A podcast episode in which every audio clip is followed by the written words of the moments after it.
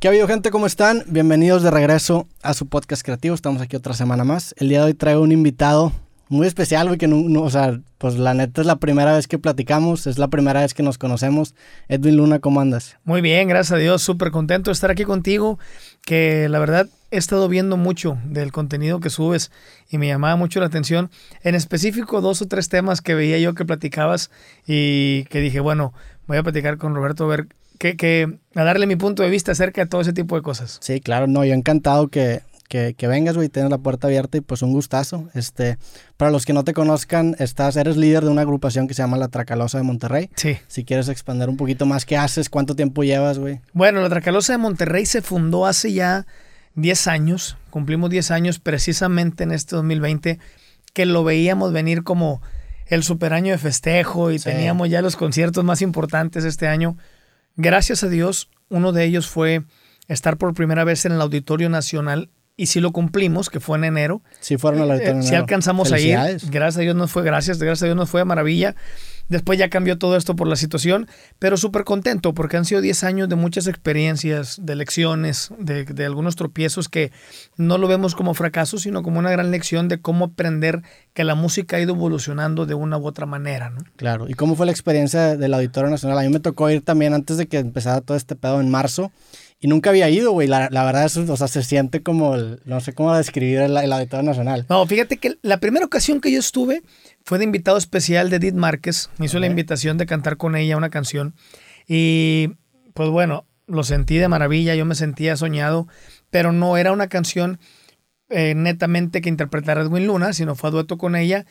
Y eso fue una experiencia inolvidable. Pero ya estar con la Tracalosa, ya saber que la gente que estaba ahí era porque iba a escuchar cada una de las canciones que tú interpretabas o has grabado en estos 10 años, pues fue una experiencia única, que es claro. algo que... Y recuerdo que cuando salimos me decían, vas a ver que cuando regreses ya va a haber un cuadro que diga aquí la fecha que vino la Tracalosa y pues eso es un reto y un sueño cumplido, ¿no? Sí, no, me imagino que va a estar cabrón ver el Auditorio Nacional con gente que va nada más a verte a ti, güey. Sí, porque no. si es diferente ir a lo mejor a dueto con alguien, a gente que realmente está enfocado. Oh, de maravilla, el escucharlos cantar cada una de nuestras canciones. Además, tuvimos invitados especiales. Estuvo el maestro Diego Verdaguer, Pablo Montero, Cabá. Entonces, el cantar sí. con ellos canciones distintas es, es, una experiencia muy padre y te das cuenta de que, por ejemplo, hay público o personas que crees que no te ubican o que no ubican la carrera, que creo que es uno de los errores que cometemos, o al menos yo de manera personal, que en muchas ocasiones uno se cierra sí. y crees que tu público tiene un rango de cierta medida y después vas abriendo poco a poco tu panorama y te das cuenta que hay personas que te conocen sin que tú te lo imagines, ¿no? Claro.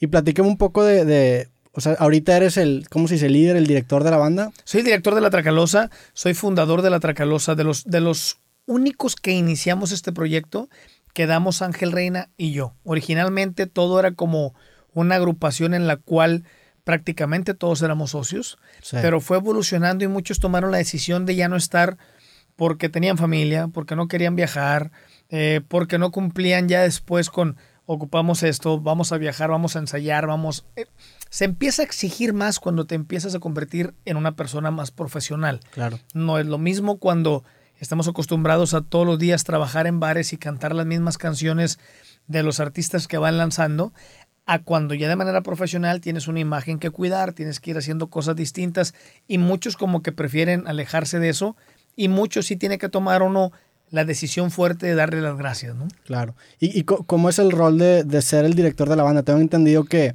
que no siempre tuvo tu nombre la banda y luego hubo ahí un, un como que se salió alguien que también se llama Edwin y de, sí. y de ahí surge el, el nombre, ¿no? Sí, a mediados de nuestra carrera Edwin Castellanos toma la decisión de salirse y es cuando la compañía dice, ¿sabes qué, Edwin? Hay una confusión de que la banda se va a quedar sin vocalista. ¿Por qué no ponemos Edwin Luna y la Tracalosa de Monterrey? Al principio me daba miedo sí. porque ya era la mitad de carrera donde la gente únicamente ubicaba la Tracalosa. Pero total, al final de cuentas hicimos el cambio y te das cuenta que ese miedo era prácticamente una cortina que tenía uno nada más porque de ahí salieron muchos proyectos que lo he dicho de una manera sencilla. Cuando tú perteneces a una agrupación, yo fui juez de la academia una temporada, sí. y el que me hayan invitado, yo creo que se debe también a que te lo permite el nuevo nombre. Claro. Anteriormente te dicen, oye, queremos al cantante de la Tracalosa, y pues uno dice, a la primera voz, al segunda, te mando el de la trompeta, te mando el de la... Eh, eh, es un poco más complicado, pero cuando ya hay una figura que tiene la imagen proyectada de manera distinta de parte de la compañía, ya te lo hacen directo, ¿no? Tráete a Edwin Luna. Entonces me ha abierto muchas puertas. Y, creativamente hablando, ¿cómo es el proceso de componer una canción? ¿Tú eres el protagonista en eso? ¿O, o, o, cómo o sea, por qué, qué, dicen los demás compañeros de que tú seas el, nombre? Al bueno, después, al principio sí fue una molestia. De hecho, generó que tres o cuatro compañeros se salieran. La otra parte sí lo entendió. Sí sabían también el, pues bueno, ahora le va a tocar a él hacer otro trabajo distinto. En ciertas canciones me toca ser autor, me toca sentarme algún día y decir, quiero componer una canción que nace de esto, pero en muchas son de otros compositores, muchos talento que, que nos ha, ha, hecho llegar canciones maravillosas, que nos han llevado a un paso distinto en nuestra carrera. Y la verdad que la Tracalosa ha aceptado muy bien mis decisiones. Mi último sencillo no fue con banda, es un sencillo con, con mariacheño, con una evolución que hay ahora. Y estoy por sacar ya ahora una fusión que es mariachi con algo de trap, con algo, con un beat como muy reggaetón. Entonces hay una fusión muy, muy, muy loca en esta canción. Y la Tracalosa no se molesta, simplemente dice, si tú estás seguro de que nos va a llevar a un lugar, pues dale, ¿no? ¿Por qué? Porque el público es el beneficiado. Cuando tú llegas a un concierto, la gente escucha los éxitos con la Tracalosa, los éxitos con mariachi, lo poco que ha grabado Edwin de Pop y la gente se va contenta. ¿Y cómo, cómo compones tú? O sea, ¿cuál es tu proceso en las canciones que tú compones tú? Y también cuando te llega una canción de externo, o sea, ¿qué, qué, cuál es el proceso que pasa internamente? Cuando llega de un compositor, a quien le llega primero se llama Rogelio Salazar. Él es el director de la editora de la compañía que pertenecemos. De 100 canciones, él selecciona 50, me las hace llegar. Entre Ángel Reina y yo decimos de estas 50, creemos que estas 20 van con el estilo de la Tracalosa y con la manera de interpretar de Edwin. De esas 20 que se graban, ya la compañía nos ayuda a decir, estas 10 van al álbum y de esas 10, estas 3 van, van al sencillo. Pero cuando uno compone, por ejemplo, ahora que entramos en pandemia, yo me desperté un día viendo a mi esposa y le decía yo a mi esposa, oye, tenemos, ya llevábamos como un mes y medio en pandemia. Le digo, tenemos un mes y medio en casa juntos. Y lo que yo veo son muchos memes de, ya no aguanto a mi esposa, sácame de aquí, no aguanto a mis hijos. Y le digo, ¿por qué no le damos la vuelta y hacemos algo bonito de la pandemia, ¿no? Entonces se me ocurrió componer una canción en la cual yo le dijera, pues bueno, si no podemos ir de viaje, imaginémonos si nos vamos de viaje a la sala, imaginémonos si nos vamos de viaje al techo. Y empecé a escribir algunos versos, después me comuniqué con Ángel Reina y Lalo Ayala y les dije, tengo esta idea, esto es lo que llevo. Y ellos empezaron a sumar y se hizo una coautoría muy padre de una idea de ver a mi esposa, se convirtió en una canción que se llama Amor en Cuarentena y se ha mantenido en los primeros lugares en Guatemala, en El Salvador, en Honduras.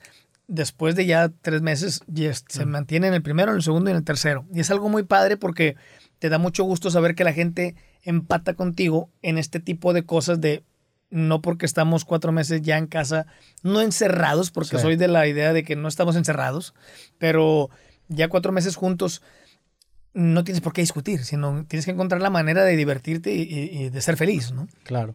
Platícame ahora sí un poco del, sencillo que estás por sacar, que creo que de ahí surge como este, este interés de venir al podcast. Va a sacar un, Es una colaboración con dos artistas urbanos, ¿no? Es una colaboración con un artista urbano y con un artista joven que es como...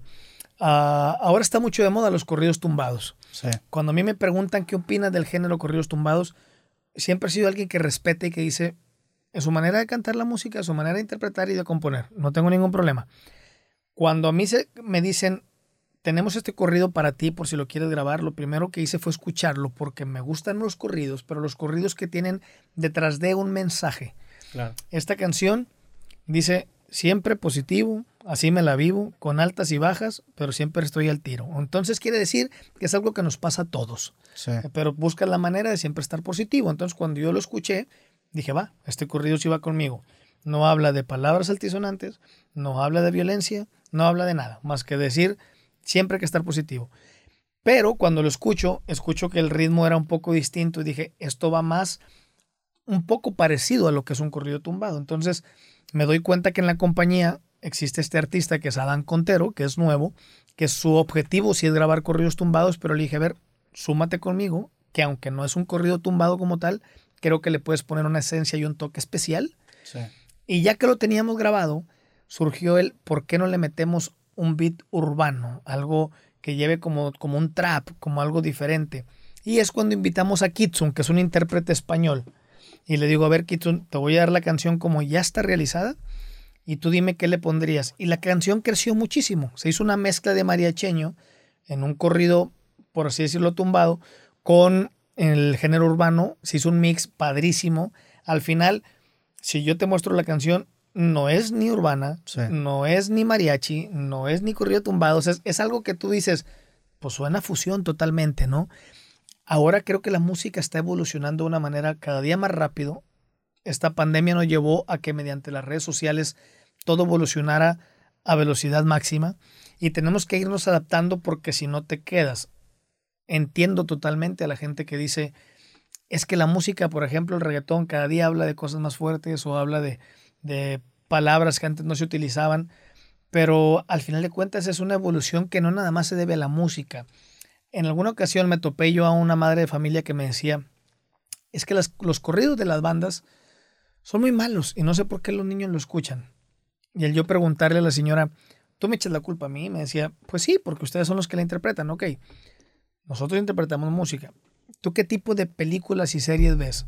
No, pues este y este y esta. Ahí sale esa música. Entonces, no nada más soy yo. Es, un movimiento en general donde hay involucrado películas, series, o sea, todo el arte como que creció y evolucionó de una manera distinta en la cual no hay por qué echarle la culpa a alguien, sino decir, no te gusta, yo lo respeto, escucha lo que a ti te gusta, Sí. pero también hay que respetar a quienes les gusta escuchar la música que yo interpreto porque de eso vivo yo, ¿no? Claro. So- Soy, soy muy partidario de eso, de, de entender que hay una línea muy delgada entre los géneros musicales, entre muchas cosas. Me acaba de pasar hace una semana o dos. Tomo la decisión de viajar con mi familia hacia la playa. Y las críticas fueron... Sí, pues me imagino. no, de- decirte una palabra es mínimo, ¿no? Pero co- compartes mucho en redes. comparto mucho en redes, yo creo que me considero una de las figuras públicas que más comparte en redes. Eh, y la situación es la siguiente.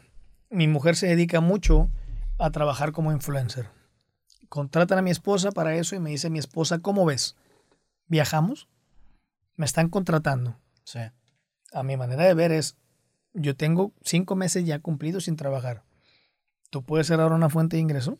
Démosle. Tenemos que trabajar. Yo tengo que comer, mis hijos tienen que comer, hay que pagar escuela, etcétera. Sí, claro. Viajamos, las críticas fueron que irresponsables, que están haciendo de viaje.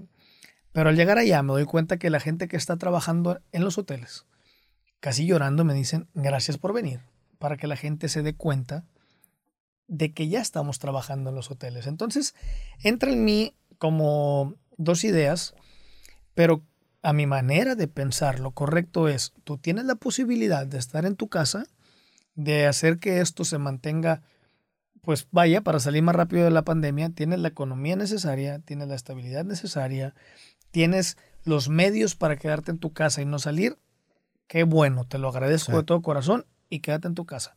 Pero por otro lado de la moneda, hay quienes necesitamos trabajar, yo tengo que salir a trabajar, pues en lugar de que me critiques, no seas malito, mejor dame la bendición de que me vaya bien, vaya y regrese con bien y entiende que habemos quienes tenemos que trabajar.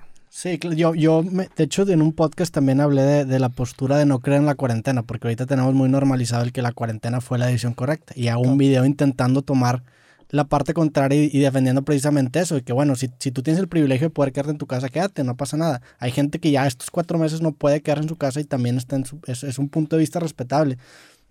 Pero re- este, regresando al tema de, de- de la colaboración, eh, veo que hiciste mucho énfasis en, en la lírica que quieres hacer en, en- en el sencillo, o que, o que tiene el sencillo de, de ser, pues eh, te- habla, de transmitir como vibra positiva, ¿no? Sí. Haces Transmitir- mucho, o sea, te, te enfocas mucho en eso o, o quieres compartir mucho eso. Sí, ¿por qué? Porque de hecho todo lo que dice la, la canción, toda la letra de la canción es acerca de eso. En el coro dice, a, a la vida le aprendí que si hablan a tus espaldas es porque el perro no muerde, pero por la envidia ladra. ¿Por qué?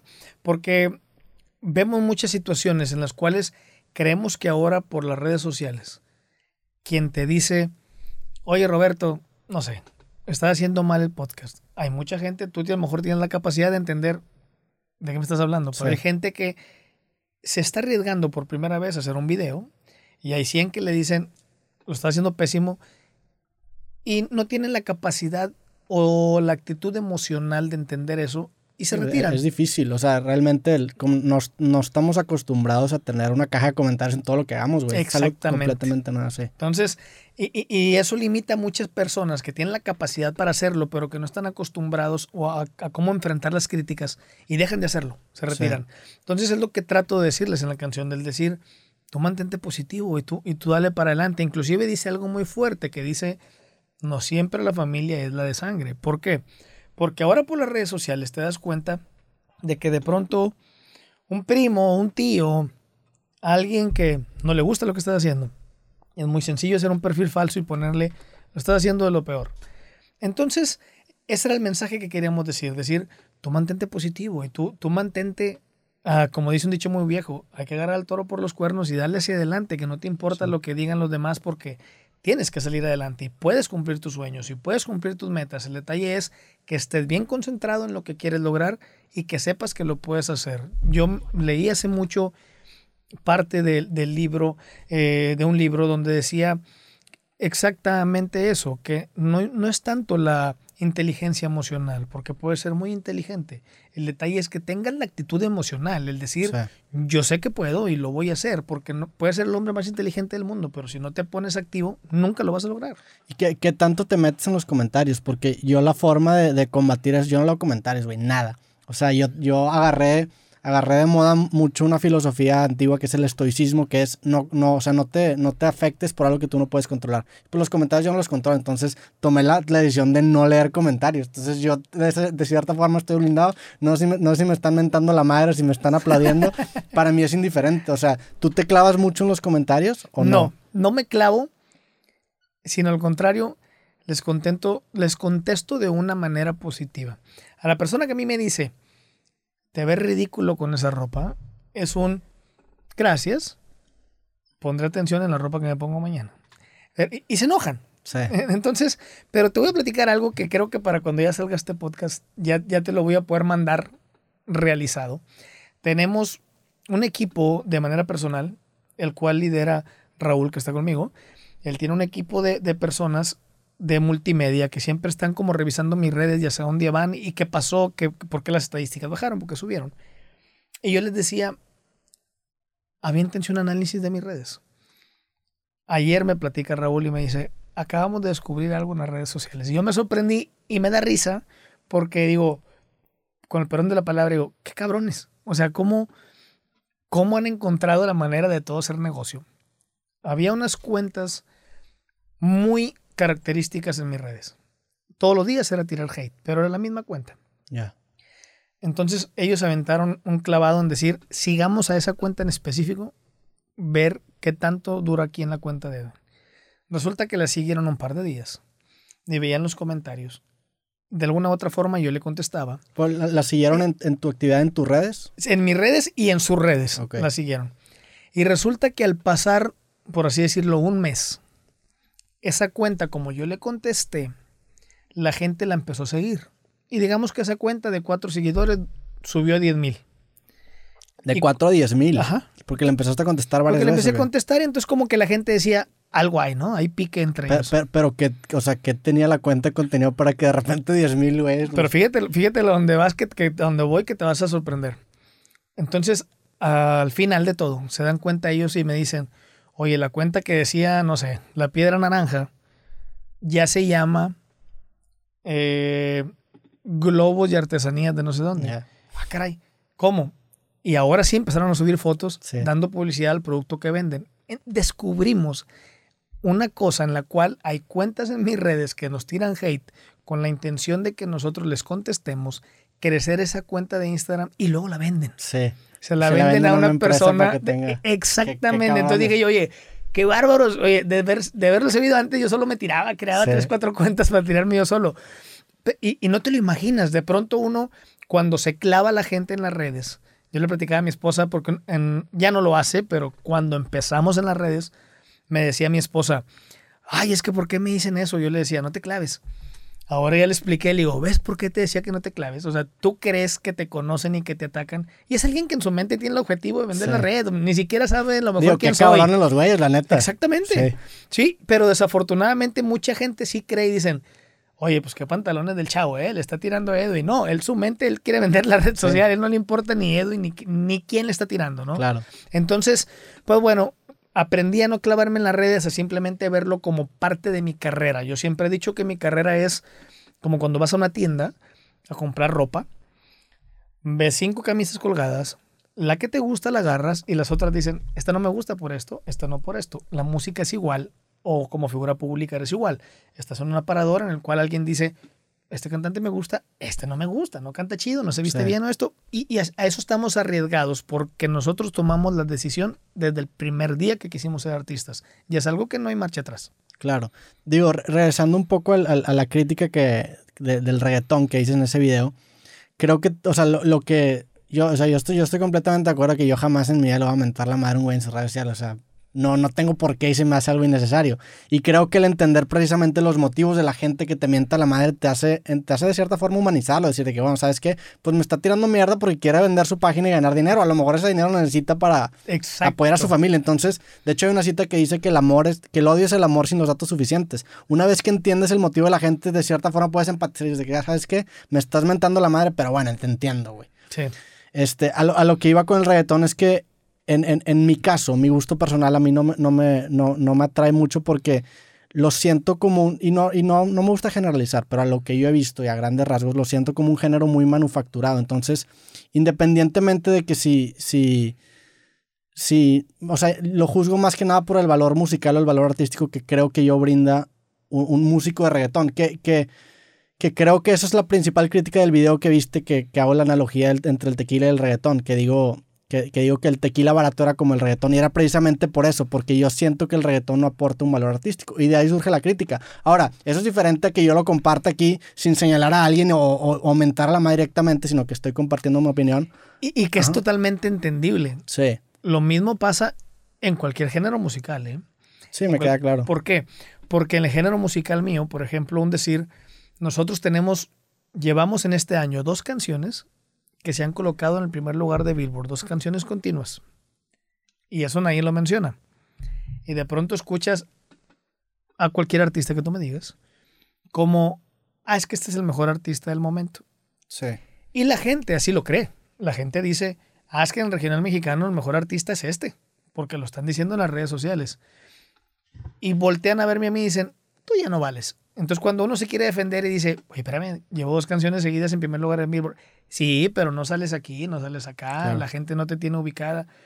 Y cuando comparas el trabajo que ese artista ha hecho con el que hemos hecho nosotros, es donde entra lo, como lo que tú decías del tequila. Oye, espérame, yo llevo 10 años haciendo esto y esto y esto y esto, paso de la A a la Z. Él nada más hizo A, B y gracias a Dios le fue muy bien pero no quiere decir que es el mejor artista del mundo. Sí, claro. ¿Por qué? Porque entonces, ¿dónde dejas a todos los artistas que en realidad eran artistas?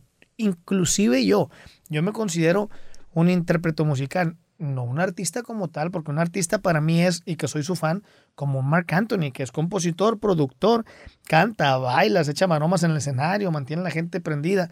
Ese tipo de artistas se ha perdido durante el movimiento musical. Ya ves pronto un artista que llega, se para en el escenario, no mueve ni el pie derecho ni el izquierdo, pero mete 20 mil personas al concierto, dicen, es que ese es un super artista.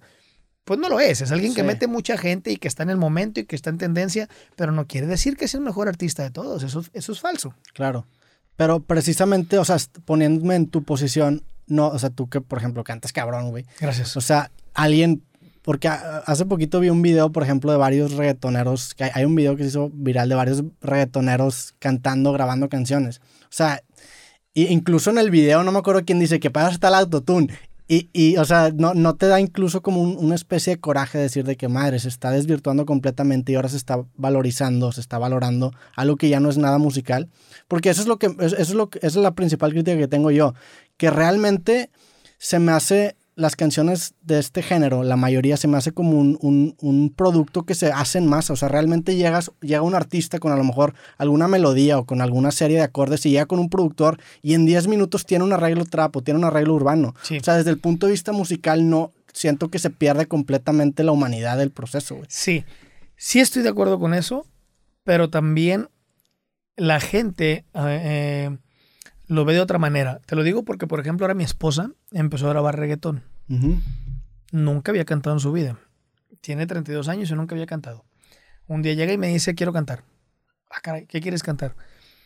Eh, regional mexicano. Yo la verdad dije, no, al revés. Regional mexicano no, yo respiré y dije, qué bueno, porque tiene sus dificultades. Sí, no, me imagino. Me dijo, no, yo quiero grabar urbano. Ah, bueno. Por otro lado, me la puso más simple. Dije, bueno, quiero grabar urbano. Tenemos todas las herramientas que tú acabas de mencionar. ¿Por qué te gusta el urbano? Entonces su referencia como público es, es que el urbano, no, es que para bailar, es para... Entonces te das cuenta que en realidad, creo yo, y a mí me gusta la música de reggaetón, las escucho y todo, que a lo mejor de 10, 5 son los que cantan muy bien, los otros 5 no, pero los otros 5 tienen un beat, tienen un ritmo, tienen algo que la gente le cautiva, lo musical o el arreglo que tienen hecho sintetizado. Sí, no, me queda claro que rítmicamente son muy buenos. O sea, el, hecho de que no sepas ni la letra y, te den ganas de hacerla así, o sea, o, que estés hasta la madre y te ponga una canción así y la bailes instintivamente, tiene su virtud. Pero creo que es una virtud que muchas veces no, no surge ni siquiera del músico que la interpreta. Y eso es lo que me llamó mucho la atención de, por ejemplo, fui a los Spotify Awards el, este año. Ay, no te vi, que ahí estuvimos nosotros, pero no te vi. Ah, pues ahí, fui, ahí te digo que fui al Auditorio Nacional, que fue en Ah, qué padre. Sí, y ahí y tocaron pues varios reggaetoneros, que no me gustaría mencionarlos de nombre, pero también, por ejemplo, tocó Zoe. Entonces, hay, es, es lo, esa, esa, disonancia que madres, hay, aquí hay músicos en vivo que llevan años tocando su instrumento y lo están perfeccionando y sacar una pieza que, que les ha haber costado tanto tiempo realizar. Y no me vas a dejar mentir porque ahí fue más que obvio. Todos los artistas que, que cantaron antes, que tú me dices, en un segundo ya estaba la música puesta. Y era un track y estaban cantando. Ahí, sí. Cuando cantó Zoe, se tuvieron que tardar como cinco minutos porque estaban instalando todos los instrumentos. Entonces, cuando yo veo eso, dije, ellos sí están en vivo, están instalando todos los instrumentos, lo están afinando, están haciendo todo. Eso sí es un trabajo musical muy grande. Sí. Eh, a diferencia lo que sí también es que, por ejemplo, a diferencia de un regional, nosotros tenemos que llegar dos o tres horas antes, hacer un soundcheck, eh, instalar todo. Y a lo mejor alguien del urbano llega nada más con su DJ y se conecta pum, y vámonos. Y, por eso también, porque mucha gente me decía, oye, si tú tienes éxitos, ¿por qué tú no eres millonario como tal artista urbano? Es bien sencillo. Yo tengo 50 personas que trabajan dentro de mi empresa para que tú me veas cantar en un escenario y la, y la mayoría de los urbanos son dos o tres. Claro. Y ya. Y viajan dos o tres en avión. Yo tengo que comprarle un vuelo a 50 personas. Desde ahí, si tú haces el balance económico, pues es obvio que nosotros tenemos un ingreso, a lo mejor suena muy grande, pero al poner los gastos, contrasta mucho a alguien que canta urbano, ¿no? Totalmente. Sí, digo, creo que es algo que que de cierta forma se puede admirar de, de, estos artistas que, que, hacen un equipo muy compacto y es muy redituable. Porque lo mismo se podría decir, por ejemplo, de este podcast. Antes de grabar un programa de televisión, olvídate, tenías que tener un chingo de gente y ahorita yo solo grabamos, o sea, estamos grabando esto. Entonces, de cierta forma, sí veo, sí veo ese valor y, y es una, pues sí, es, es, una ventaja muy grande que... Y, es un punto muy importante porque yo empecé a hacer videos eh, también en las redes sociales y algún día un productor de televisión me dijo, pues es que te hace falta productor, director de cámaras, pero es que no es televisión, es, es algo para redes sociales. Sí. pero es que se pierde eso. Creo que pasa en todos los ámbitos. Cuando hay una evolución, se hace más chiquito. Se hace más chiquito, pero hay quienes no están de acuerdo y quienes van a decir, no, es que aunque sea para un podcast, necesitarían este tipo de cámaras, este tipo de director, este productor, este el otro, necesitarían tener escrito un guion. No entienden la evolución. Y en la música es igual. En la música, cuando uno trata de evolucionar, va a haber quienes te digan, ¿por qué hacen eso? se hubieran quedado en la música de tal artista de los 70, pues no, va evolucionando el mundo y no es por culpa de un artista en específico, es por culpa de generaciones y movimientos en masa, como tú lo acabas de decir. Sí, eso me queda claro, pero a mí lo que me causa problema, por ejemplo, en estos géneros en específico, es que con la música es diferente, porque la música, la canción sí tiene un valor intrínseco y se asocia con, o sea, pues la, la, música que yo escuchaba de chico era música que me marcaba emocionalmente. Y creo que eso se sacrifica con este tipo de géneros, porque hay, hay, otros géneros que no. Por ejemplo, a mí me gusta mucho el rap. Y el rap hay unos raperos muy cabrones que tienen líricas muy cabrones y también se pueden venir a rapear con una pista encima y sin músicos, pero sus letras son muy cabronas. No he encontrado, a lo mejor sí hay, o sea, a lo mejor estoy hablando de ignorancia, pero no he encontrado un contraejemplo de, por ejemplo, un reggaetonero que diga que madres. A lo mejor no me encanta su música, pero la lírica está muy cabrón. Por ejemplo, En el rap me gustaba mucho un rapero que se llamaba Cancerbero, que musicalmente pues era que, bueno, pues mm, su voz está muy grave y la chingada, pero líricamente el vato era un genio, entonces decía que más, pues bueno, a lo mejor está reduciendo su capacidad musical o no está tocando con músicos en vivo y está poniendo samples o hay un DJ de fondo, pero cuando menos la, la, parte intrínseca de la música sigue ahí, güey. Sí. Mira, por ejemplo, en, en el ámbito del regional, estábamos muy acostumbrados, por ejemplo, aquí en el norte, al norteño, ¿no? Cuando sale Tracalosa, era porque una banda de Monterrey. Y ahora que estoy grabando con mariachi es, ¿por qué ahora con mariachi? Ahora con esta canción que se llama La vida del aprendí es, ¿por qué tienen que mezclar el mariachi con lo urbano? Simplemente porque si no quedas fuera de la jugada. Sí. Quedas fuera de un movimiento que yo no hice. Hay quienes me van a decir, no, es que tú te hubieras amarrado a tu estilo y no te hubieras movido y como quiero hubiera salido adelante. Pero siempre va a haber una moneda al aire porque, ¿qué pasa? hay hasta premios muy reconocidos como los Spotify o algunos otros premios que te das cuenta tú a quienes premian y te das cuenta que hay géneros que ellos mismos están haciendo ya a un lado. Entonces te tienes que adaptar, al menos en la música, porque si no, quedas fuera de la jugada y todos tenemos familia que soportar, etcétera, etcétera. ¿Cuál es otra opción para que tú digas, bueno, yo quiero aferrarme a mi estilo y nunca voy a cambiar? Pues bueno, que veas a la música no como tu negocio principal y trates de poner dos o tres negocios alternos y que digas, la música es por hobby, por gusto. Ahora sí, voy a grabar nada más esto y si jala bien y si no jala, pues ni modo, tengo otro tipo de negocios. Pero cuando nos dedicamos y vivimos nada más de esto, tenemos que ir evolucionando y adaptándonos a eso. Pasa, por ejemplo, cuando del cassette al CD, muchos no querían hacer CDs y se quedaron.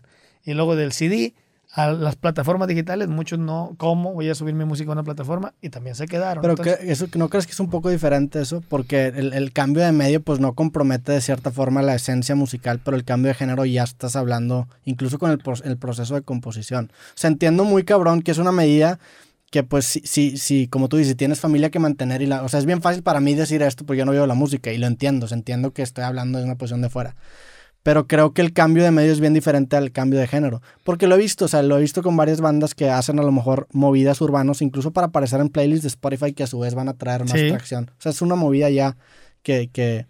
Es que también depende del intérprete y del objetivo de cada intérprete. Eh, ¿Qué pasó, por ejemplo, cuando la música vallenata llegó a Monterrey? Todos decían, es una música para cierto nivel social, es una música de muy bajo nivel cuando del nivel social medio hacia arriba empezaron a ponerle atención a la música vallenata y decir, déjame la escucho para ver qué letra tiene. Se dieron cuenta que era una música hermosa, que, era una, que eran letras muy románticas, muy bellas, que eran letras muy sinceras y se convirtió en un género muy escuchado en Monterrey para todo tipo de nivel social. Con las bandas es igual, con las bandas estábamos muy acostumbrados a que decían, es que es música de rancho. Te digo porque a mí todavía me lo decían, música de rancho, música para andar a caballo. A ver, espérame, ¿no has escuchado esta canción que yo grabé? Que tiene un valor sentimental muy hermoso, que lo puedes cantar para una boda, que lo puedes cantar.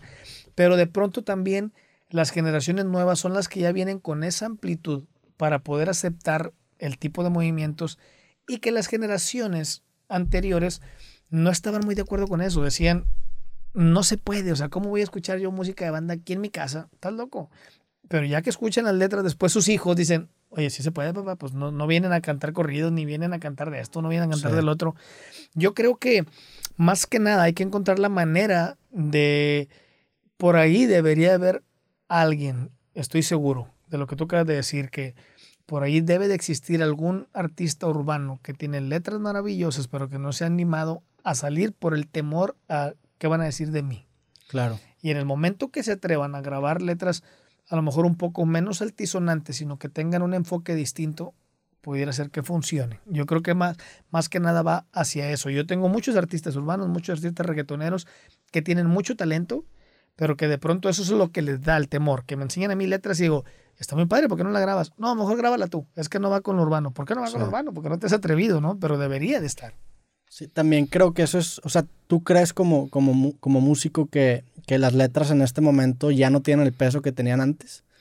Depende, depende. Creo que tiene que ver con el span de atención de la gente, porque incluso los artistas ahora ya están sacando más sencillos que discos completos, que tiene que ver con eso que la gente está todo el tiempo consumiendo y saltando, ¿no? Sí, tiene mucho que ver, porque ahora la gente te demanda el... ¿Qué hay de nuevo? Pero ayer saqué una canción. No, no, no, pero ya la de ayer ya la escuché. Ahora quiero que me saques una de hoy, ¿verdad? Entonces, todo eso te lleva a tener un poco de menos tiempo para producir.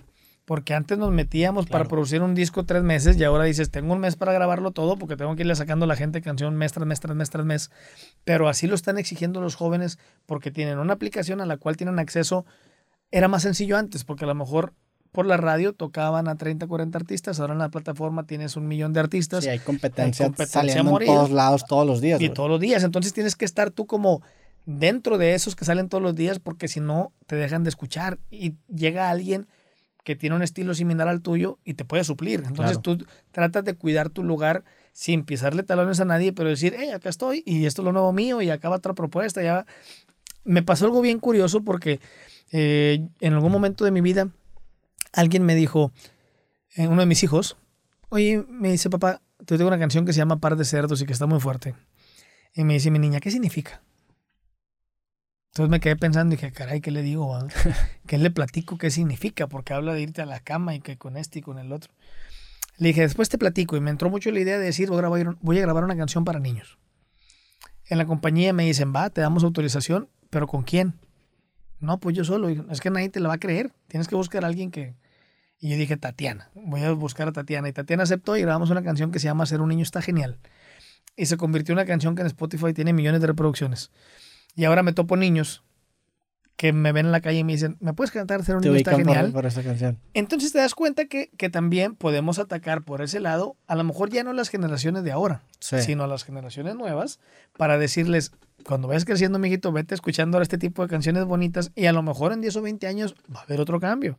Pero ahorita se debe a una cultura que ya viene de 10 o 20 años atrás, por eso estamos como estamos en este momento, pero para corregirlo o enfocarlo de una manera distinta, hay que irnos enfocando ya no en lo que ya existe, porque ahora la gente dice, no me gusta esta canción y hay que atacar a ese artista. No, olvídate del artista, e, él ya está hecho y a la gente lo quiere. Mejor enfócate en los que vienen atrás de nosotros para que ellos les guste otro tipo de música. Yo creo que es mucho más sencillo y es mucho más simple darle educación distinta a los pequeños para que ellos crezcan buscando otro tipo de canciones. ¿no? ¿Qué, ¿Qué, tanto o sea, me, me, queda claro que es una persona muy colaborativa. Digo, en, en, tu grupo hay mucha gente, tienes un equipo de trabajo incluso en redes sociales. ¿Qué tanto batallas en delegar tus, o sea, el trabajo? ¿Qué tanto colaboras o qué tanto tú agarras un rol protagónico cuando quieres hacer algo? Agarro el rol protagónico y no me van a dejar mentir. Por ejemplo, hoy me dijeron, tenemos esta propuesta para hacer una portada de, de otra canción que vamos a lanzar como en tres meses. Vamos trabajando siempre antes. Y me enseñaron la propuesta y les dije, va, esa idea está muy padre. La mayoría este y este movimiento. Lo vieron y me dijeron, tienen razón, vamos a hacer este y este movimiento, pero con la idea de nosotros. Y es lo que trato yo de hacer para que no pierda mi esencia. Y siempre estoy involucrado en eso. Por ejemplo, en un traje de la Tracalosa, me mandan las fotos y me dicen, este es el traje nuevo. ¿Qué te parece? Y le digo, me encanta, nada más quítale esto o cámbialo de color este por este y se va a ver mejor. Y ya lo ven y me dicen, tienes razón, porque que, que lleve la esencia de Edwin, porque si no, siento que estaría trabajando en algo en lo cual yo no existiría y al momento de llevarlo a cabo hacia la gente, no sabes cómo hacerlo. Pero cuando estás involucrado de cierta manera dentro de lo tuyo, cuando la gente te pregunta, oye, ¿por qué esto? Sabes qué responderle. Tienes que estar preparado y conocer bien de ti. Es como el director de alguna marca de refrescos, pues tiene que conocer todo el proceso del refresco, porque qué vergüenza que le digan, ¿cómo se hace tu refresco? Y que diga, pues no sé, ¿verdad? yo nada más le puse el negocio. le puse. Entonces tiene que estar uno como muy involucrado tanto en las canciones que grabas como yo creo que si acaso tres ocasiones me ha tocado que me dan una canción y que digo, no lo voy a grabar, no lo voy a grabar, no lo voy a grabar y de ahí no me sacan y no la grabo, porque siempre me gusta estar involucrado desde antes, desde el proceso de decir, estas 20 son las que tengo que grabar, perfecto. Y si hay una que no me gusta, hacer el switch. ¿Y, y cuál es, qué tan perfeccionista eres, güey? O sea, ¿batallas mucho en, en, en, afinar los detallitos o, o cómo vences el perfeccionismo? No, yo creo que un, de un 100%, un 80% nada más. Trato de que eh, no sea perfecto, sino que trato de que sea de fácil recepción para mi público. Creo que si yo lo hago tan perfecto, eh, pierde ese toque de, de, que la gente diga, Edwin es como yo. Claro. ¿Por qué? Porque en realidad yo quiero ser como mi público. Si, uno trata de decir, no, es que quiero ser yo música para cierto tipo de gente o esto, entonces ¿dónde queda el público que me hizo, por así decirlo, famoso? Tienes que trabajar para el público que te hizo famoso desde el principio. Entonces, tratamos de que las cosas salgan de la mejor manera posible, pero no totalmente perfecto porque no queremos la perfección, queremos que la gente lo sienta parte de ello, que la gente lo sienta algo bonito, que la gente diga, Edwin sigue siendo el mismo, ¿no? Me gusta mucho eso del 80%, porque hay un capítulo en, el libro creativo que se llama La teoría del 80%. Ah, qué padre. Que, que, lo saqué de un güey que hace videos que se llama Hank Green, que dice que él también vence al perfeccionismo publicando las cosas cuando las tiene al 80%, porque él, eh, o sea, es bajo la premisa de que la cantidad eventualmente te va a producir calidad. O sea, entre más hagas a lo mejor te va a hacer. Entonces el güey dice, si publicas, si te acostumbras a publicar todo el tiempo tus 80%, eventualmente vas a llegar a un punto en el que con un 80% vas a publicar un mejor trabajo que con tu 100% hace 10 años, güey. Entonces te das como que esa oportunidad de, de estar creciendo. Y eso que dices de, la imperfección, o sea, totalmente de acuerdo. Creo que la imperfección le da la humanidad a, las canciones y, a las cosas. Siempre. Y aparte, hay una cosa muy importante que a mí me enseñaron desde pequeño. En algún momento yo pregunté qué era el éxito, porque me decían todos, tú vas a ser exitoso. Y yo decía, ¿qué era el éxito? Entonces todos me decían, la mayoría, pues lo máximo. Cuando llegas al éxito quiere decir que es lo mejor. Y me encontré una persona que me dijo, ¿te puedo hacer un comentario? Sí. Eso no es el éxito.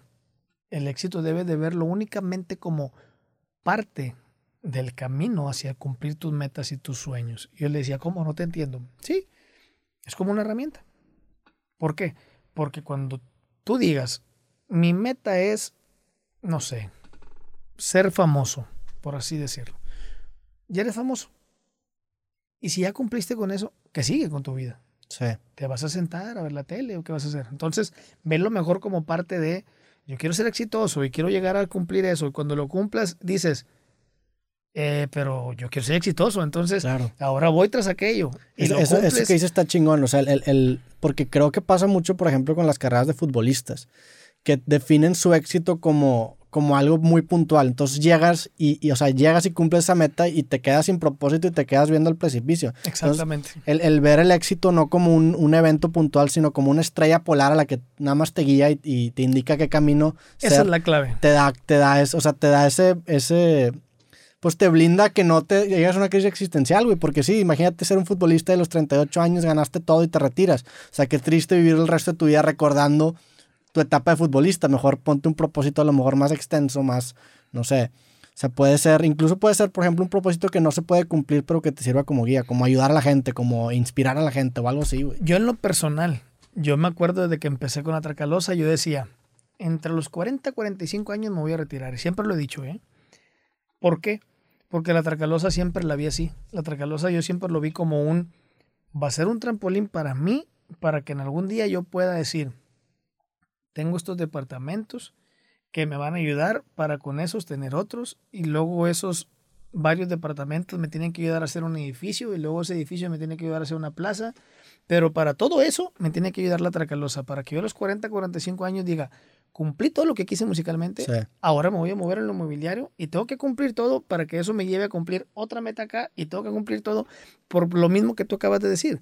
Porque después imagínate que a los 40, 45, Dios no lo quiera, ya no puedas cantar y digas, ¿Qué voy a hacer de mi vida? Entonces tienes que irte preparando como eh, en el presente, vivirlo a todo dar, pero también así como con un ojo estar viendo el futuro, qué es lo que sigue. Eso me ha ayudado, por ejemplo, en esta pandemia. Si yo no me hubiera preparado sin saber que iba a llegar la pandemia, te preparas por lo que llegase a pasar, estás listo para este tipo de cosas. Si no, ¿qué pasa? No sabes hacia dónde correr ni de quién agarrarte, ¿no? Entonces tienes que ir viendo la forma de cómo prevenirte, irte preparando con todo.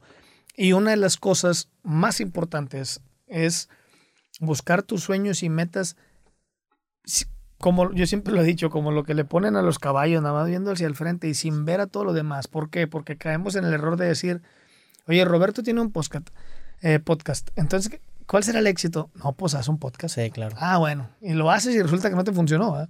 Oye, ¿y, ¿y, qué está haciendo aquel? No, pues este quiere ser influencer yo creo que yo puedo ser influencer, déjame ser influencer. Pues de nada te sirve porque te vas copiando. Sí. Y la copia definitivamente nunca va a ser buena. Entonces, lo ideal es decir, ¿qué quiero yo? O sea, yo quiero hacer esto, pues le das. Y a lo mejor sí, en dado momento, para cumplir lo que yo quiero hacer, voy a tener que voltear a ver tu libro y decir, ah, esto me puede servir para lo que yo quiero. Ahí sí ya no quiere decir que te copies, sino que fuiste inspiración para mí. Sí. Pero sin, sin hacer exactamente lo que tú haces, ¿no? Yo creo que lo importante es estar enfocado en uno mismo y decir, por aquí voy a lograr mis sueños y sin importar tampoco el que todas las piedras que te avienten, porque siempre va a pasar. Muchos creen que nada más los pasa a las figuras públicas, que, ah, es que pobre de las figuras públicas, cómo los critican. Eso es mentira, no nada más a nosotros. Te critican desde la escuela, te critican tu en cualquier familia, tu gente empresa. tu cercana. fa- todos. Eso siempre va a pasar y tienes que estar preparado para todo ese tipo de cosas. Sí, estoy súper de acuerdo con que lo más importante es desarrollar tu propia intuición. Ya ves si quieres robar cosas de alguien, pero tener tu intuición segura para ver, o sea, para incluso para evaluar si algo te sirve o no. O sea, puede llegar a lo mejor alguien a decirme que, oye, Roberto, ¿sabes qué? Tú deberías contratar a 500 personas. Yo le voy a decir, no, porque no va con mi estilo. Que surge también del autoconocimiento, ¿no? El- Claro. el, conocer cómo funcionas tú y cómo eres tú. Porque a lo mejor para ti te funciona una forma de trabajar completamente distinta a la mía. Y se vale, o sea, hay varias formas de llegar a un éxito Sí. dependiendo de, de, de qué es o de cómo es cada persona. ¿Tú eres religioso o, o cómo encuentras Sí. motivación en, en Sí, la soy vida? religioso. Todos los días me levanto dando gracias a Dios por el ayer, por el hoy y por el mañana. Todos los días lo mismo y antes de dormir también. Pero, ojo, soy religioso, pero no soy fanatista. No, o sea, no soy fanático de la religión. Yo sé que hay un ser supremo, yo sé que tengo que darle gracias. Me enseñaron a nunca pedirle, simplemente dar gracias y que solo llegaba. Pero no soy fanático de decir, si no lloro hincado, nunca me va a llegar. Eso no, tipo de cosas no. Sí. Soy religioso a la medida de ser, de ser católico con mi esposa, de que en la casa estamos bien, de que damos gracias a Dios, enseñamos a nuestros hijos a dormir eh, rezando su, su ángel de la guarda, etc. Y siempre lo sé, no porque decir uno, es que Dios es malo, no, no es malo, pero sí sé que cada acción tiene su reacción. Claro. Yo sé que si yo hago esto que está mal, porque desde el principio sabemos que está mal, pues va a tener una consecuencia. Es muy sencillo. Tú sabes que está bien, que está mal. Tú tienes la decisión. Cada uno tiene sus consecuencias y tienes que aceptar a sobrellevar lo que vaya a suceder y cómo enfrentarlo. Si tú vas y le haces mal a alguien, pues tú sabes que en dado momento alguien te va a hacer mal a ti. Y no te puedes quejar. Tú tomaste la decisión desde antes. En ese tipo de cosas yo sí soy muy objetivo. En, eh, creo mucho en el, en el Big Bang. Que lo que tú das viene y lo que haces daño viene y lo que entregas viene y que siempre hay que ayudar a las personas sin estar esperando que te ayuden a ti. En eso creo muchísimo. Sí, en la concepción de karma de que es... o sea, Totalmente. Y, y digo, que, que das como que una vibra muy... O sea, das una vibra positiva y siento Muchas que eres una persona que incluso en redes como que transmites energía. ¿Siempre fuiste así, güey? O, o, o desde cuándo... O sea, ¿crees que esto tuvo que ver con que a lo mejor hayas desarrollado una carrera exitosa? Porque sé que pasas también momentos difíciles en tu vida. Sí. ¿Esto te ayudó a salir adelante? Sí, eh, obviamente tengo cosas que la gente cree. Eh, una de esas pudiera ser que he tenido, he tenido tres matrimonios y la gente cree, y en las redes sociales dicen, es que se ha divorciado tres veces porque Edwin es insoportable. Y no es eso. Yo, del lado mío, yo te puedo decir, pues no, es que he tenido tres matrimonios porque de cierta manera yo veía la necesidad de evolucionar y dar un paso para algo, ¿no? Sí. Eh, eh, desafortunadamente, de pronto ya no, ha- ya no empatas y tú no te puedes detener. Eso siempre ha sido una frase mucho en mí. El decir, nada ni nadie me va a detener. Porque si yo tengo ciertos objetivos, los tengo que lograr. Y creo que, que si tú y yo fuéramos grandes amigos y tú dices desde el principio, Edwin, ¿cuáles son tus sueños? Estos, los tuyos, estos. ¿Lo podemos hacer juntos? Sí. Y en mitad de camino me dices, ya no me está gustando, lo siento, yo sí le voy a echar ganas porque yo te dije que tenía que llegar. Entonces, siempre he sido así, de querer cumplir mis metas, de querer cumplir mis sueños y de poder ayudar a quien yo puedo, a mi manera. Yo soy una de las personas que no me gusta y lo aprendí con la vida. Cuando alguien llega y me dice, ¿me puedes prestar un par de zapatos y te lo regreso mañana? Yo ya no creo en eso. ¿Por qué? Porque era muy tedioso después decir, ¿cuándo me los regresas? Y si me los irá a dar, ¿no? Prefiero decir, ¿sabes qué?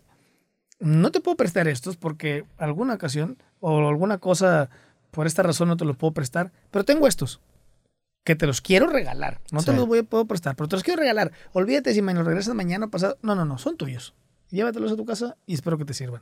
Prefiero optar por ese tipo de cosas positivas para no atraer cosas negativas. Mejor atraer muchas cosas positivas y, tener buena vibra. Sí soy mucho de que cuando ah, en algún lugar yo llego y me presentan a una persona nueva en mi vida y desde ese momento yo percibo algo que no, prefiero alejarme. Sí. Y prefiero eh, estar al margen y decir, no va conmigo y, no va. ¿Por qué? Porque inclusive me ha tocado trabajar y colaborar con artistas que no, no me siento a gusto, pero yo llego, grabo mi canción, llego, grabo mi video y jamás les vuelvo a hablar porque hay algo que conmigo no va y, y, yo tengo mi manera de ser muy particular. Y soy una persona que no me quedo con ganas de nada. Ahorita en la cuarentena me hice youtuber, me hice más en Face, me entró la curiosidad de ser gamer, empecé a transmitir videojuegos, me entró la curiosidad de hacer otras cosas y no me quedo con ganas. Si uno no me va bien, si uno no me va mal, no pasa nada, pero no me quiero quedar con el decir, ay, eh, ¿qué hubiera pasado si hubiera sido gamer? ¿no? Siempre trato de cumplir todo lo que me pasa por la mente. Sí, siento que eres una persona que como que eres decidido, güey. Y también me, me, me, gusta mucho eso de, de, de no esperar nada de nadie. O sea, eso de que en lugar de prestar unos tenis y esperar a que te lo regresen, mejor decir, ¿sabes qué? No, prefiero no esperar nada de ti y, y, yo ser feliz con lo mío. Es como una, pues sí, es una, es una filosofía de vida muy meritocrática en el sentido de que quieres que el éxito dependa de ti, quieres que las cosas dependan de tu trabajo, ¿no? E, es que es difícil vivir en la incertidumbre. Sí, también. Es muy complicado vivir en la incertidumbre, en el decir, ¿qué irá a pasar?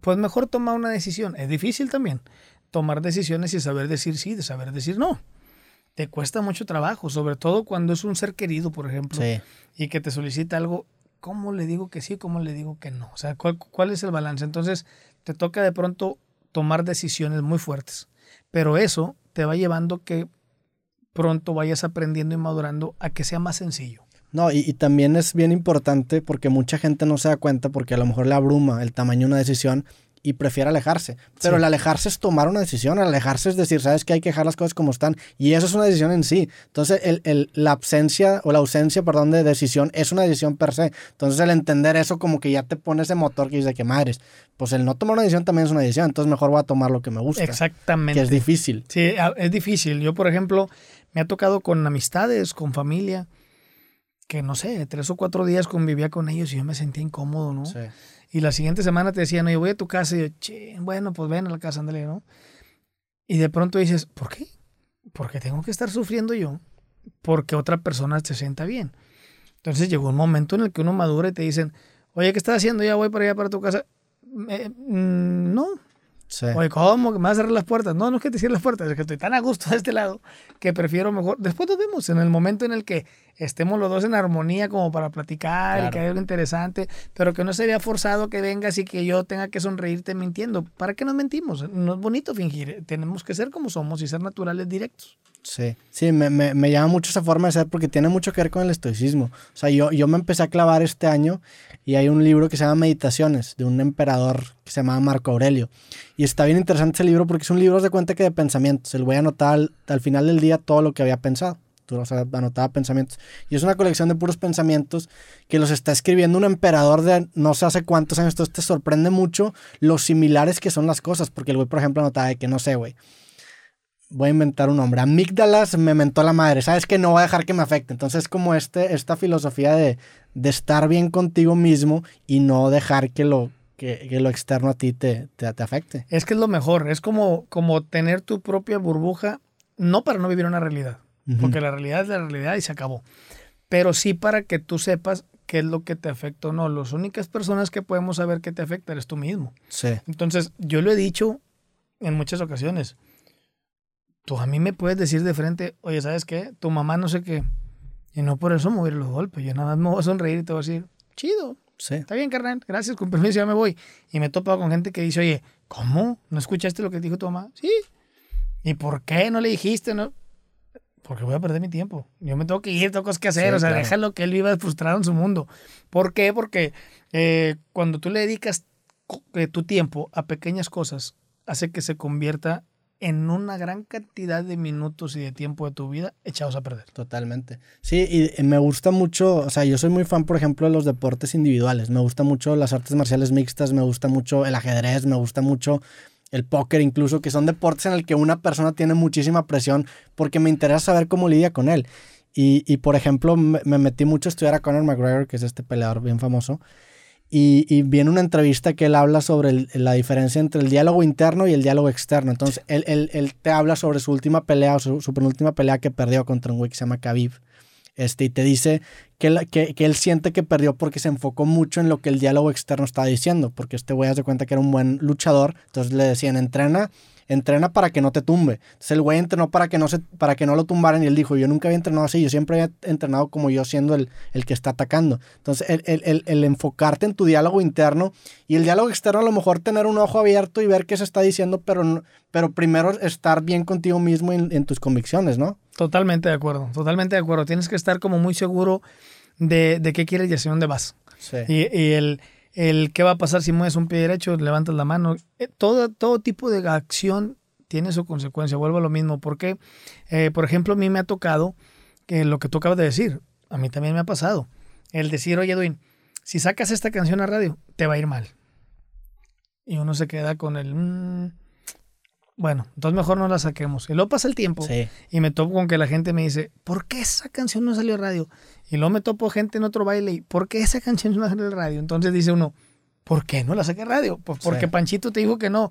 Chin, y entonces empiezas a entender y decir, ¿qué quiero yo? O sea, ¿qué quiero yo? Y yo que conozco mi público, porque de pronto te topas gente que quien te hizo el comentario es alguien que no tiene nada que ver en el Claro, ambiente. Sí, eso pasa, Entonces cabrón. dices, ay, caray, entonces todo eso te va empezando a cambiar la idea.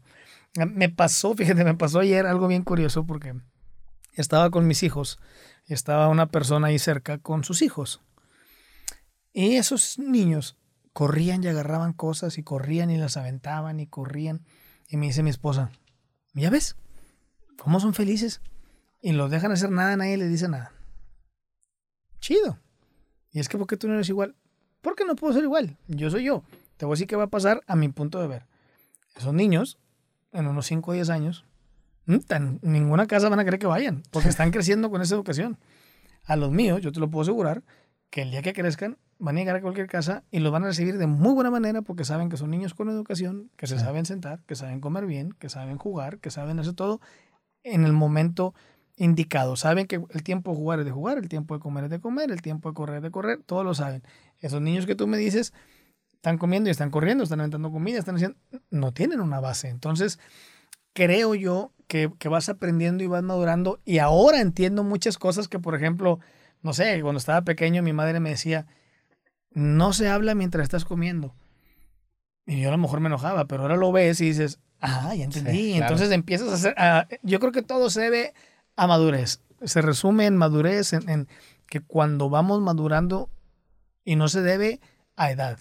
Yo conozco personas de 50 años totalmente inmaduras y conozco personas de 20 años más maduras que yo. Claro. O sea, yo creo que es en el momento que uno entiende y procesa todo el conocimiento. Sí, creo que el aprendizaje está precisamente en la reflexión y el, el voltear a ver tus experiencias pasadas y decir, ah, bueno, aquí la cagué, te ayuda a crecer. Me, me llamó mucho la atención eso de, de- de que, por ejemplo, productores te dicen, eh, o no sé, gente externa te dice cómo deberías sacar qué canción.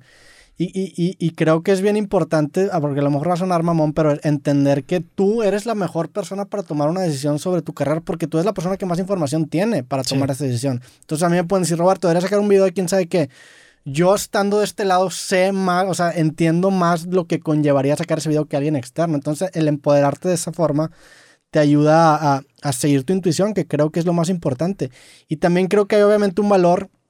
Hay una cita, no me acuerdo de quién es, que dice que si mucha gente te está diciendo que estés haciendo algo mal, probablemente tengan razón. Pero si te dicen cómo arreglarlo, probablemente no sea así. O sea, tú vas a saber cómo arreglarlo. A lo mejor escucha, o sea, si, si 100 personas te dicen, oye, estás siendo un pendejo, pues chance eres un pendejo, la neta Claro. te lo están diciendo mucho, a lo mejor tiene algo de razón, o sea, cuando menos cuestionate. Pero si te dicen, deberías hacer esto, ahí sí cuestiona de que, pues bueno, ¿qué debería hacer yo? No lo que dice esa persona. Es que precisamente eh, hay otro dicho en el cual dicen, no debes de escuchar a toda la gente, pero tampoco debes dejar de escuchar a alguien. Sí, ¿Por qué? Porque si escuchas a muchos, te puedes confundir. Pero cuando encuentras a la persona indicada para poderla escuchar, puede tener la razón. ¿Por qué? Porque cuando tú crees que lo sabes todo, estás mal. Sí. Pero cuando también te dejas guiar por muchos, sigues estando mal. Entonces, es como encontrar la manera indicada para identificar a los que en realidad te quieren ayudar y los que te quieren solo perjudicar, ¿no? Sí, de forma constructiva, porque sí pasa también que muchas veces estás, estás tan cerca del árbol que te olvidas del bosque, güey. Eso, eso es un punto muy importante porque ¿cuál es la manera constructiva? Sí. La manera constructiva, yo no te puedo venir a decir, oye Robert, de manera constructiva, fíjate que hay que cambiar esto y esto y esto y esto. Porque yo nunca he estado en esto y esto y esto y esto. Totalmente. La manera constructiva tiene que ser de alguien que haciendo algo parecido o similar o que ha vivido lo que tú estás viviendo ahorita, logró grandes cosas. Sí. Eso es ser manera constructiva. El momento que a mí, un gran intérprete, cantante, eh, no sé, te lo voy a poner un ejemplo, en el momento que a mí venga alguien como Luis Miguel y me diga, oye, Edwin, ¿te puedo dar un consejo? Lo escucho. Claro.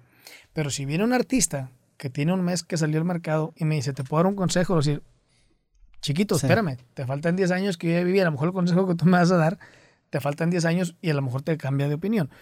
A resumen, no hay ninguna crítica constructiva si la persona que te lo está dando no ha construido nada acerca de lo que el tema que estás tratando. Sí, y creo que es importante tener a lo mejor ese grupo de colegas de tu profesión a los que uno tengan experiencia y, y que tú respetes su opinión y entiendas que vienen desde un punto de vista con, con un background técnico, por así decirlo. Totalmente. Y también que sepas que, te los, que son tus amigos, que te lo están diciendo de forma constructiva, porque también puedes tener gente que le sabe mucho y te quiere chingar. Gente que Exactamente. a, a lo mejor el podcast, otro podcast me dice, "Eh, Roberto, deberías no grabar video porque quiere chingar. Entonces también Sí. es como saber distinguir eso, ¿no?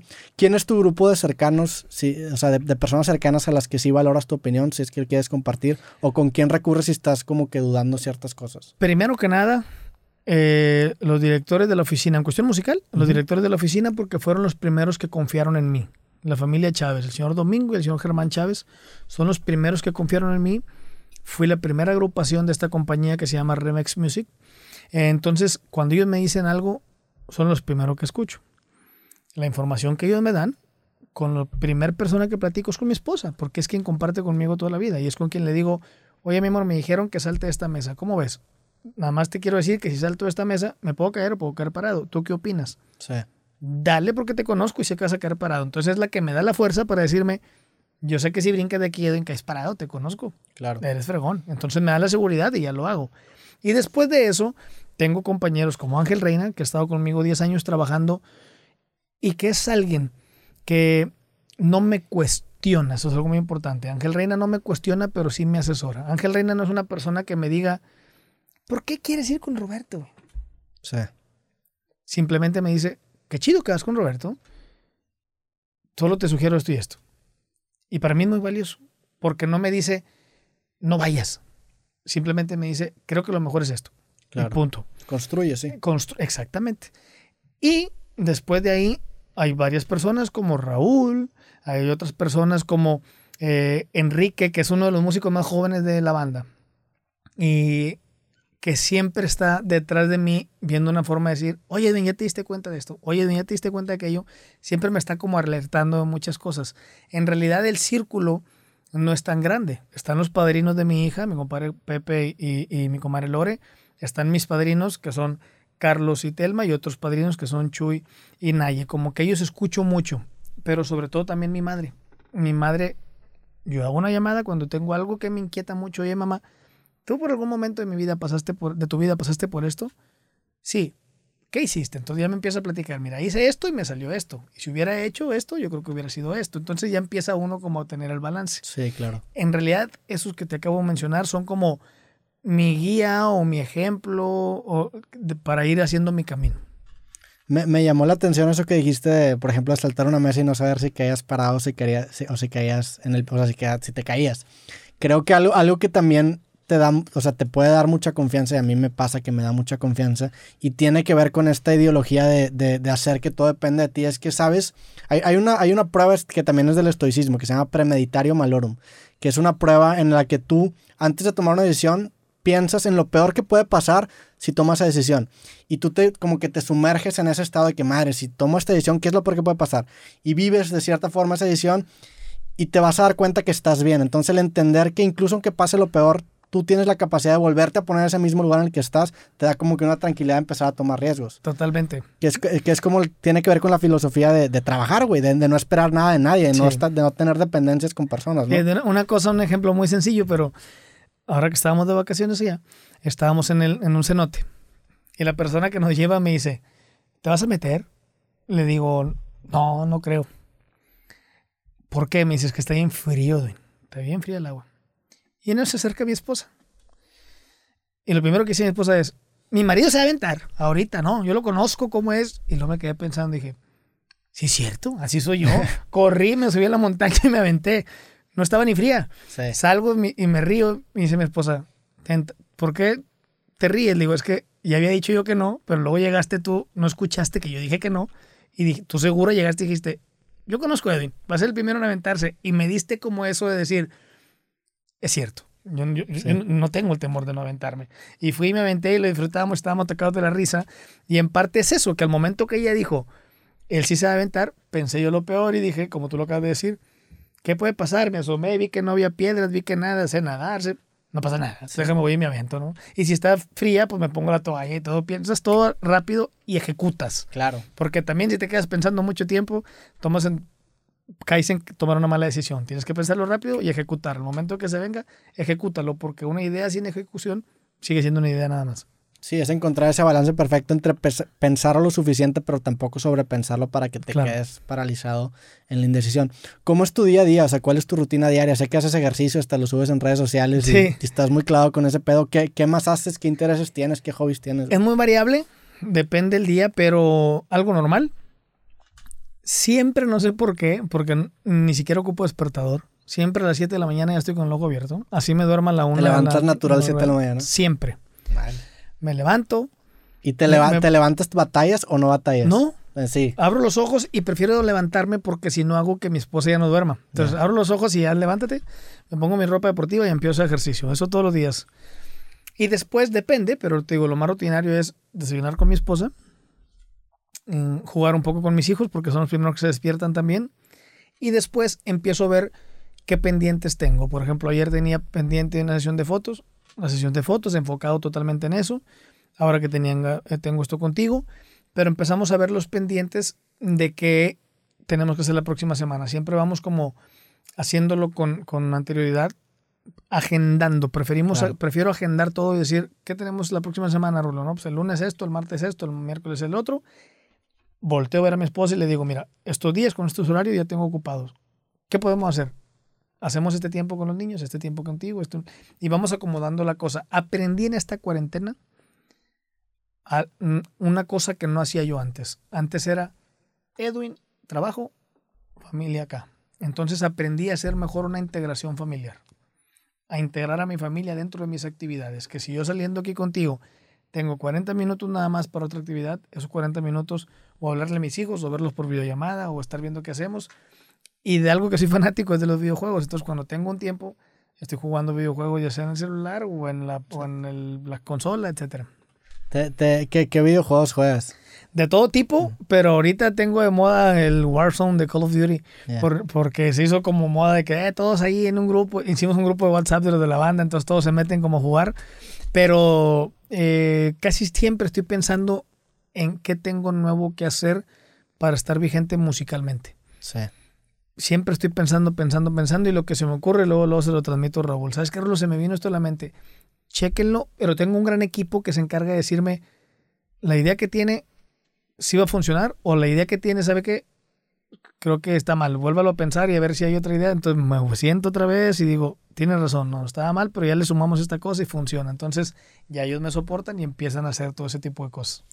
Está chido el, el, el, el hecho de tener organizado ya, como que tienes un, tu organización semanal, ya la tienes planeada desde el, supongo que desde el domingo, desde el lunes, ¿no? Sí. Eso te da mucha libertad porque creo que hay gente que piensa que la rutina como que te congela y, y hace que nada más seas como un robot, pero creo que es al revés. Una vez que ya tienes los pendientes, estructurados, ya tienes la libertad de pensar en otras cosas porque ya sabes que tienes cierta hora para hacer esos pendientes, ¿no? No, y me pasó algo bien curioso. eh, digo, es que sí, en eso sí trato de cumplir. Te lo, te lo, me acordé ahorita porque lo traigo aquí en el celular como alarma. Como esta alarma. Bueno, ya le moví la hora, pero dice aquí, saludos Germán y Víctor. Originalmente decía nueve y media, diez y media pm. Esa alarma la puse el lunes porque estaba de regreso de un viaje y calculé que a las diez y media pm iba a estar en casa. Y exacto, llegué a 7.25 a la casa. Digo, 10.25 a la casa. Y sonó la alarma. Y ya vi la alarma y de saludos. Y te voy a decir por qué fue. Porque ese mismo día por la mañana, tanto las dos personas que te acabo de mencionar, Germán y Víctor, me mandaron un- una lista de saludos que tenía que mandar para estaciones de radio y todo. Y me gusta hacer eso. Sí. Puse mi alarma, pum, pum, pum. Llegué a la casa, le dije, Raúl, ¿me ayudas a grabar los videos? Los mandamos. Y uno de ellos me dice, vas llegando de viaje, vienes cansado, duérmete. ¿Para qué los grabas? Pero yo soy de la idea de, si todavía no tengo sueño, en lugar de ponerme a estar haciendo tonterías, déjame termino mis pendientes, vengo como quiera de un viaje con mi familia, déjame te grabo los videos, los enviamos y ya me quité ese pendiente, ya tengo más tiempo libre entre Claro. semana, ya estoy más relajado a estar estresado, decir, tengo que grabar videos y mañana, ay no, ya no puedo. Prefiero ir darle, dándole solución a las cosas. Mi hermano un día me dijo, se trata de como sí, porque el no ya lo tenemos asegurado. Entonces me decía mi hermano, tú siempre trata, hermano, de cómo sí a las cosas. El no es bien fácil. Sí. Oye, graba menos videos, no tengo tiempo. Entonces mejor trata de mejor de decirme el sí, déjame busco el tiempo, ¿no? Entonces se trata de darle ese tipo de, de energía a la vida, de cómo siempre sea así. Sí, y hay una cita que me gusta mucho que dice que la, la rutina en un hombre inteligente es una señal de ambición. O sea, el tener estructurado eso te permite, pues de cierta manera, en- encontrar otras formas de darle, de darle más sí a, cosas que te pudieran surgir. Cuando te quieres concentrar y a lo mejor meterte más en la composición musical, ¿qué haces con tu rutina? O sea, ¿balanceas entre pendientes si encuentras tiempo libre o, te, o vayas y te aíslas a algún lugar? No, no me aíslo, trato de balancear y eh, cuando se puede, ahora por la pandemia es un poco complicado, pero cuando se puede nos reunimos, tratamos de decir, hay una canción nueva por hacer, por ejemplo, con alguien que más compongo es con Lalo Ayala, hay una canción nueva por hacer, Lalo, ¿cómo estás de tiempo mañana o pasado? Bien, ¿y tú? Bien, ¿nos podemos juntar? Sí. Nos vamos a un lugar en donde estemos una hora, dos horas juntos, hacemos lo que se tenga que hacer y nos regresamos. Ahora por la situación lo estábamos haciendo por WhatsApp. Me puse en mi cuarto una hora a estar grabando lo que se me ocurría, se los mandaba a un grupo WhatsApp, me contestaban con lo otro y la canción se hizo Sí. en menos de un día. Entonces, pero no, me- no trato de aislarme, ¿por qué? Porque de pronto, a mi manera, cuando por ejemplo esa canción que era para mi esposa, pues entre yo más veía a mi esposa, más ella se me venían. Entonces era como, ah, es que... Estar empapándote. Ah, sí. eh, Exactamente, anda en la cocina. Oye, ¿cómo ven si le ponemos un verso de la cocina? Ah, bueno, entonces salió algo muy padre. Pero sí hay muchos autores que optan más por la opción de estar aislados, ¿no? Que depende de la personalidad de cada quien. Sí, totalmente. Este, háblame un poco de, de ahorita que, que estamos viendo el, o sea, ahorita por ejemplo me, me platicaba hace rato que, que a lo mejor en los shows tú no generabas tanto que un artista urbano porque tú, tú tienes un equipo muy grande de trabajo. ¿No has pensado en, sacar un proyecto tú solista aparte o algo así? ¿O es algo que, que, que, se, que, que pasa normalmente o, o- Nunca he pensado en retirarme de la Tracalosa, siempre juntos, pero sí tengo proyectos alternos. He grabado álbums con mariachi, he grabado álbums pop y sí me han contratado de esa manera. En algunas ocasiones he viajado, me ponen un mariachi donde estoy, canto el tiempo de show de una hora, por ejemplo, y me regreso. Y mi banda lo entiende, mi banda lo entiende que voy a trabajar yo ahora martes solo, pero el fin de semana hay trabajo con la banda, Sí. pues que te vaya bien, tú ve, gánatelo tú y, y nosotros lo nosotros. Encuentres el balance y cuando se puede, en un mismo show, está la banda, está el mariachi. está- cuando hay una, eh, por así decirlo, vamos bien cobrados, que por, para Sí, hacerlo una, más simple, una contratación grande. una contratación grande, pues yo también me comprometo con el empresario a decirle gracias, porque así me ayudas a que yo me lleve 20 músicos de la banda, 15 músicos del mariachi, 5 grupos del- de músicos del pop y te vamos a hacer un show de calidad y la gente se va contenta. ¿Qué influencias tienes? O sea, ¿qué, qué música escuchas tú en el carro, en tu día a día? Acaba de tocar un punto muy padre porque hace unos 5 años fue la primera vez que yo dije lo que te voy a comentar. Y en aquel entonces estaba otra persona en la compañía donde trabajo. Y terminando la entrevista me regañó. Y me dijo, no vuelvas a decir eso. Y yo le decía, ¿por qué? Es la verdad. No, pero la gente, ¿qué va a decir la gente? La gente quiere saber cómo soy yo de verdad. Mi género musical que más escucho en el carro, en mi casa, en todas partes, es el género de salsa. La salsa. La salsa. Y después la gente me decía, ¿cómo? ¿No escuchas regional mexicano? Sí lo escucho, pero lo que más escucho es salsa. Entonces me regañaron y me decían, es que tú debes de decir que tú siempre escuchas regional mexicano. ¿Por qué? Eso es mentirle a la gente. Yo escucho música de salsa y me ha ayudado a de pronto escuchar a alguien y decir, ah, qué padre le hizo bien la voz. En alguna canción lo voy a aplicar. Luego lo aplicas y llega alguien que dice, qué padre escucha eso que hiciste en la canción. Ah, es que lo escuché de otro género. Creo que escuchar distintos géneros musicales, porque también escucho mucho pop, te lleva a que cuando tú estás en el estudio digas, me acuerdo que aquel intérprete hizo esto en una canción, entonces si mezclo esto con lo mío y con lo del otro va a quedar algo bien padre. Y sí sucede. Sí, que creo que incluso en, la vida las, las, innovaciones surgen de sacar conocimiento de un área de conocimiento, extrapolarlo y aplicarlo a otra. Totalmente. O sea, el combinar distintas áreas es lo que produce productos nuevos y te hace distinguible.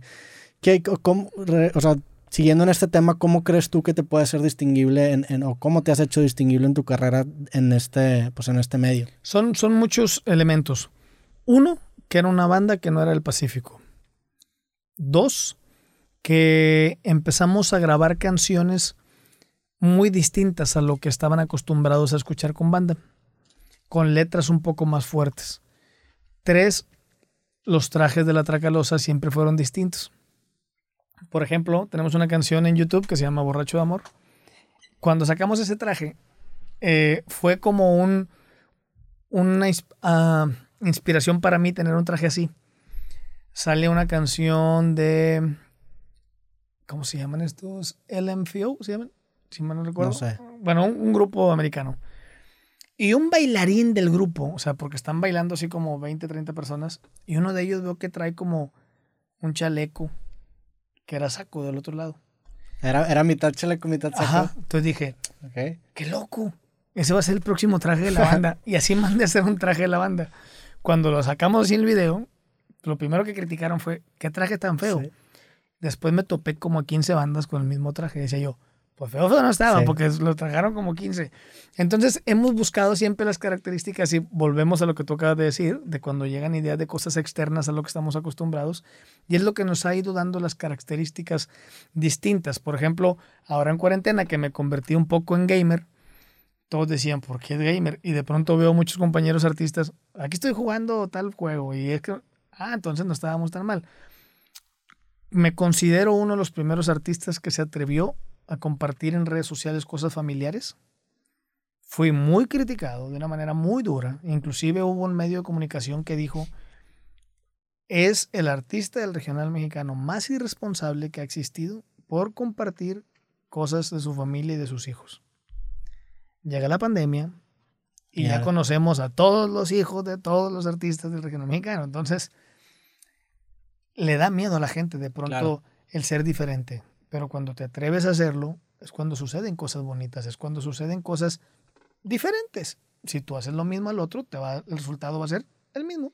Si tú haces algo diferente, el resultado va a ser diferente. Entonces tienes que irte arriesgando a ir eh, haciendo cosas distintas.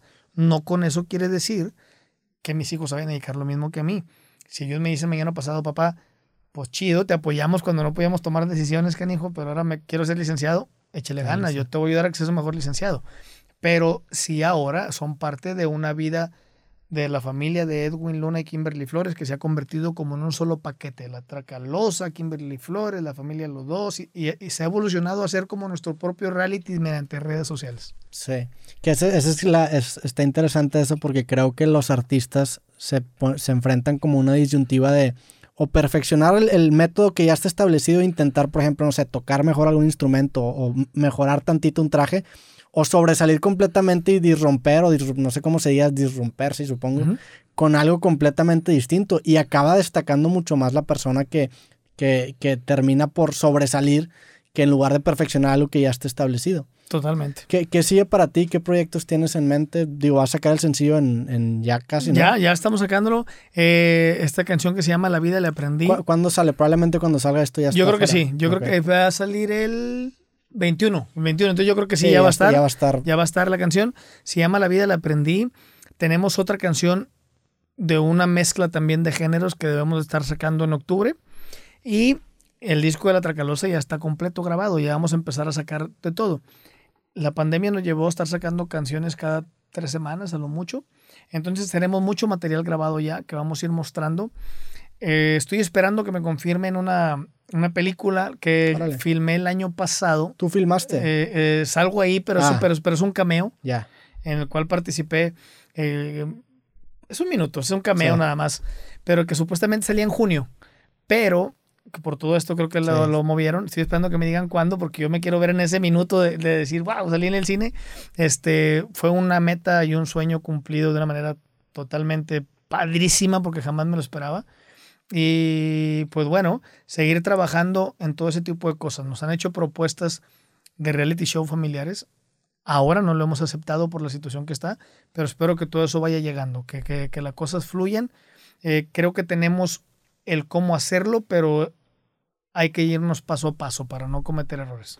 En tema de redes sociales, ¿a, a, quién consumes o qué influencias te gustan o, o, cómo? A todos. Pero ¿cómo visualizas tú tener tu, tu, o sea, ahorita hablas de un reality, la estructura de tus redes, porque tienes una presencia muy grande en redes. Sí, gracias. Eh, sigo a muchos y con muchos la llevo bien, con muchos más o menos y con muchos no me llevo, pero yo no dejo de escribirles y, de hablarles.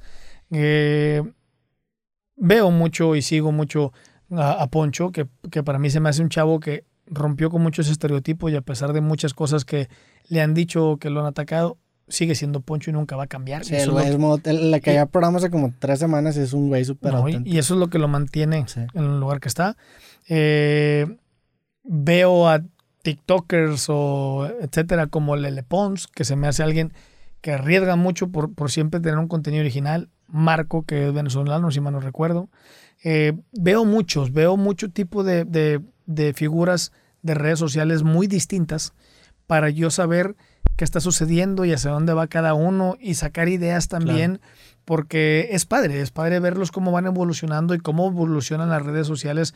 Ahora resulta que Instagram tiene Reels, entonces ya tenemos más herramientas, ya hay más cosas por hacer, pero nunca con la intención de copiarlos, sino simplemente de decir qué padre eso que hizo, eh, me llamó mucho la atención, déjame ver qué hago yo por acá y, y apoyarnos. Creo que la cuarentena también nos vino a ayudar a entender que todos somos iguales. Que no hay un influencer o un cantante o lo que tú me digas más grande que el otro. Sencillo. ¿Por qué? Nadie puede hacer conciertos, nadie puede hacer conferencias, lo hacen a lo mejor virtualmente. Pero en, con público, eh, vaya, con público así físico, nadie lo puede hacer, entonces todos somos en el mismo nivel. Entendimos o hay que entender que hay que apoyarnos el uno con el otro yo hacer algo con este, el otro con el otro, el otro con el otro, si podemos todos juntos, qué chido.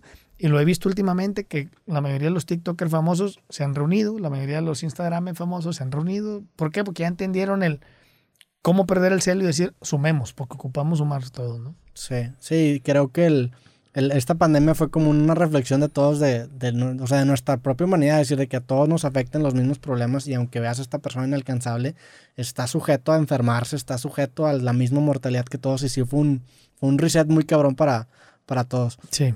Pero bueno, güey, algo más que quieras compartir, que quieras decir, ¿dónde te podemos ir en redes? Bueno, que me sigan en redes como Edwin Luna T en todas las redes sociales o como La Tracalosa de Monterrey, que así estamos también y que estén al pendiente de esta canción que se llama La vida le aprendí y estén al pendiente de las redes porque cada día vamos a estar sacando cosas distintas.